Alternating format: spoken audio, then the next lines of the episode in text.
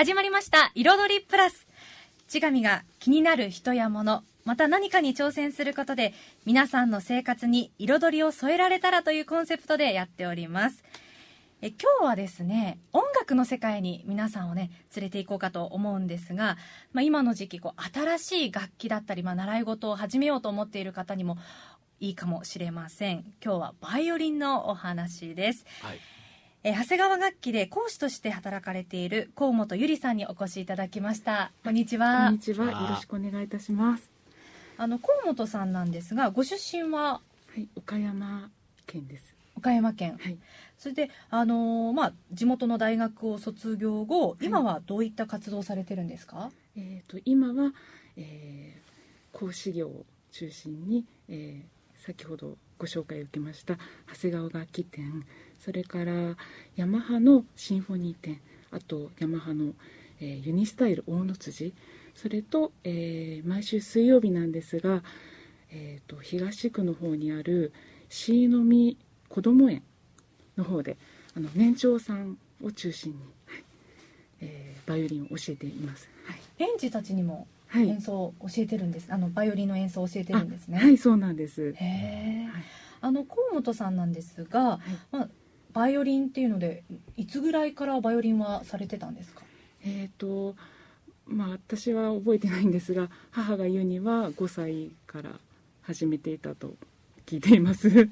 それはきっかけは何だったんですか？あの、まあ、母がピアノを弾くんですが、その母がこの子供の頃に、えー、と発表会がありますよね。ピアノの発表会の時に、えー、とその頃はそのバイオリンの先生と合同で発表会をされていたみたいで。ほで、まあ、母はまあピアノを弾きながらあバイオリンがいいなってうほ 思っていたようで。ねえ。で、まあ、自分に子供ができたらバイオリンをさせたいとほいう気持ちが子供の頃からずっとあったようです。うはいそれでもう 実際に。実際に。バイオリンを。実際に。私はまあ母がピアノを弾いていたんで私もピアノが弾きたいなと思ってたまあ普通そうなりますよね。えはい。えバイオリンをという。バイオリンしなさいってしなさい。しなさいと、ああねまあ、お母様の影響を受けてで、まあはい。大学まで音大に。あそうですね。はういん。まあ練習をしたり、まあ、ちょっとコンクールに出てみたりとか、はいねはい。今そのお生徒さんですけどはい。大体何歳ぐらいの方から何歳ぐらいまでの方いらっしゃるんですか？ああそうですね。まああの年長さんから。年長さんね。それからまあ、まあ、70代前半ぐらいのまだまでですかね。70代、はい。70代の方っていつぐらいから始めたりっていうあその方はえっ、とまあリタイア、えーお仕事をリタイアされて、うん確か60代。へえ60から。はい。バイオリンを、でやっぱそのまあ実はね昨日もねバイバイオリニストの方ゲストでこの時間にねあのああこの時間じゃないけこの時間。どあの同じ番組に来ていただいたんあですよ。すごい。彼はね高校卒業しあじゃあじゃあ中学卒業して高校から始めたって言ってたんですけどあのまあそれはやっぱ幼い頃からねずっとや,、えやるのもいいんでしょうけど始めるタイミングっていうのはもはい、ういもういくつでもっていう感じなんでしょう？どうでしょう？いやややはり早い方がうん。バイオリンはとても難しあー難しい。ので、はいはい。なのでまあでも大人で始められると、うん。その理屈で理理屈っていうか頭でええ。こう理解ができるので、うん。まあ、そういう面ではいいんですけど、ん。やっぱりこう体で覚えるっていう作業もすごく大切なんです。あー。あちなみにそのどういったところがバイオリンって難しいんですか？うん音程を 音程を取るところですね。あのフレットがないんですね。フレ？フレットって、えー、と例えばギター。ギターにはあのなんか線がた横線というかありますよね、ーはい、うん。その線から線までどこを押さえても同じ音が出るんですけど、はいはい。バイオリンはもうちょっとずつずらすと全然違う音が。音が違うまあ、ピアノにはない音が出せるというか、うんはい、だから無数のまあ音が出てくるっていうそうですね。それを、まあ、例えばこうピアノと一緒に弾いて合わせるというふうになるとピアノの音の中に入っている音をこう自分でこう指を作ってこ音を出すっていう音程を取って、うん。なのでその 訓練がすごくいるんです指で、指で。はい、実際にちょっと実際ね。ね今日バイオリンをお持ちいただいてますから、実際にそうですねなんか、はい。えー、と例えばその音程が無限にあるというのが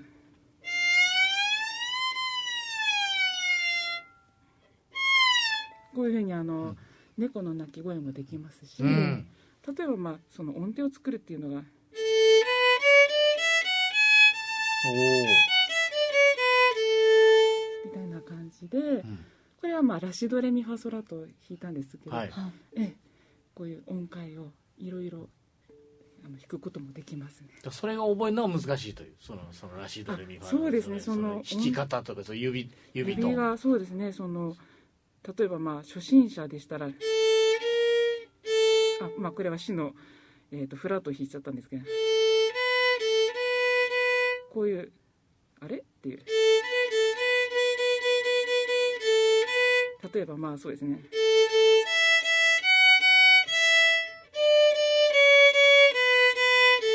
ていう曲がある、うん。ありますね、ええ。それがまあ最初はみ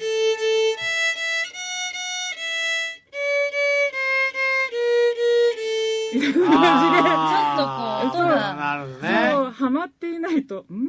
あー。これはむずい。同じようにこうねその、えーなんていうんですかその、えーとえー演奏するそれはなんていうんですか？こちらあのこれはね弓。あ弓でいいんですか？に日本語で弓ですね。弓。はい弓弓でね弓をそのねバイオリンのその弦のねそうです。上を這わせて同じようにさっき綺麗にあの音階取れてた時と同じようにやってるようなんですけど、え音がずれるえというか。ずれるっていうのは、ね。まあ左のそうですね。あ左ー手の押さえ具合。抑え具合なんだ。押さえ具合とああの場所場所場所でしょ？ねはい場所で。すそれが分かんないでしょきっとね最初の頃。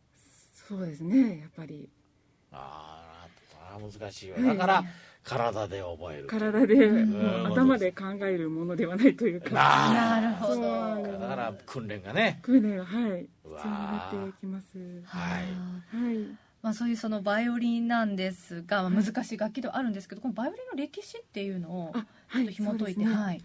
えっ、とまあ皆さんがご存知な方というとあのストラディバリウスええ。はいですね、もう今に至ってももう超えることができないという最高峰の、まあ、バイオリン界の帝王と言われているんですがまあ、でもその方の前に、えー、とアンドレア・アマティという方が、えーとね、1505年から1578年頃に、まあ、活躍されてたというふうにあのあるんですがその方があのイタリアのクレモナという場所であの今の私が弾いているバイオリンのこの形をの原型をもう作り出したとあの伝えられているんです。ええはいで、えー、とそこから、まあ、ストラディバリウスだったり、えー、とガルネリとかまああの 大体ストラディバリウスかガルネリっていうのがなんか結構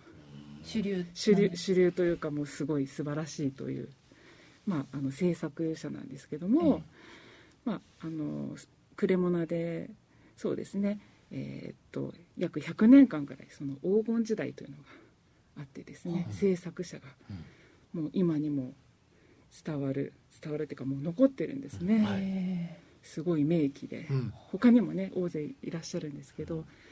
でえーっとそうですね。まあその原型はあのアマティさんがこしらえられたんですけど、うん。それまではですね、えーヨーロッパの人々がそのオリエントにその戦争に行っているんですえよね、えなんか十字軍とかなんかね世界史とか出てきましたね、でその、えー戦争に行った先で珍しいものを、まあ、自分の国にまたうん。持ち帰って、はい。その中にそのまあ弦楽器がいろんな形の弦楽器がこう 含まれていたんですね、えで、まあ、イタリアに住んでいるそのクレモナの方が、まあ、どうどうなんでしょうね。すごくこういう形にしていったというか、うん。今の原型にはいしたということですね。はい、はいなるほど。とはい。聞いています。はい、はい、ということなんですが、うんうん。まあね、実際にこのバイオリン持ってきていただいて、まあ、河本さんにあの演奏をねぜひしていただこうかなと思うんですけども、はい。まあ、こうバイオリンがねこう主役のクラシック音楽もたくさんあると思うんですが、えーいくつかまあある中で今日演奏してもらえる曲ありますか？じゃあちょっと一節ですが、はい。えっ、とエルガーの愛の挨拶をちょっとはい少しじゃあ、はい。よろしくお願いします、